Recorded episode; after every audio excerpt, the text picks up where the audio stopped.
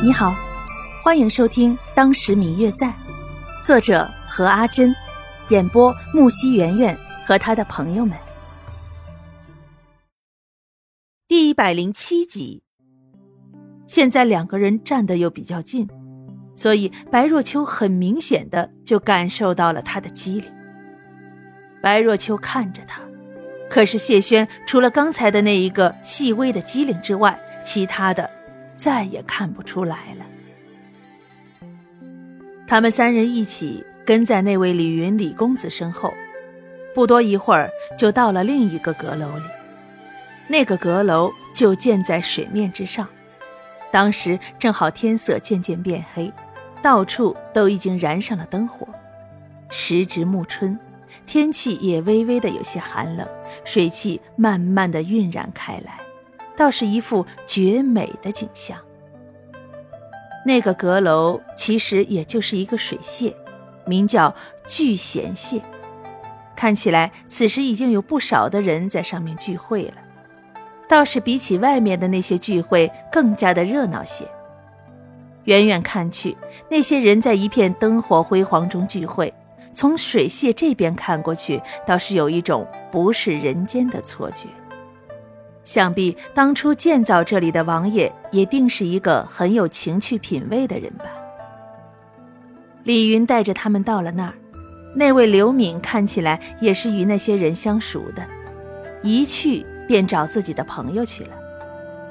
那位李云又将他们带过那群人去了楼上。苏兄、王兄，你们可还真是悠闲啊！那个李云一去，就向着里边的两个人打着招呼进去了。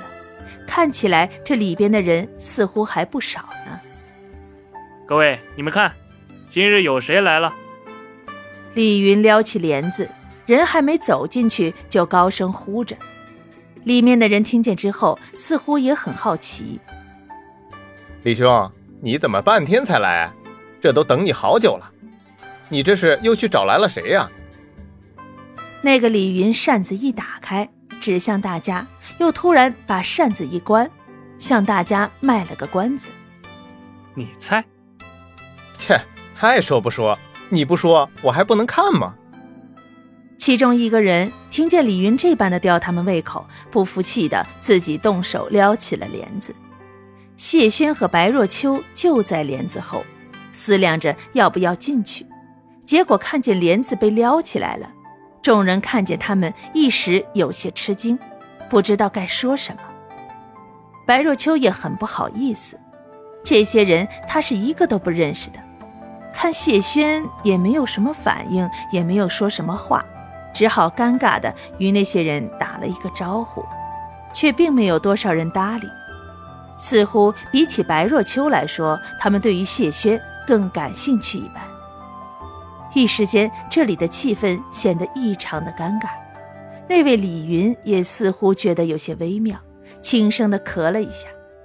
这时候，那些人中突然有一个声音响起来了：“我想起来了，这不是那个……呃，这不是谢轩谢公子。”见有人认出来了谢轩，其他人也随声附和了起来，立马就有人接下话来。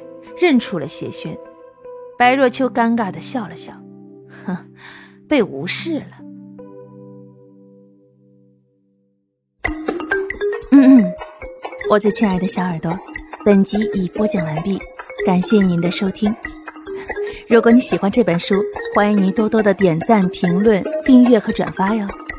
当然，也可以在评论区留言，我会在评论区与大家交流互动的。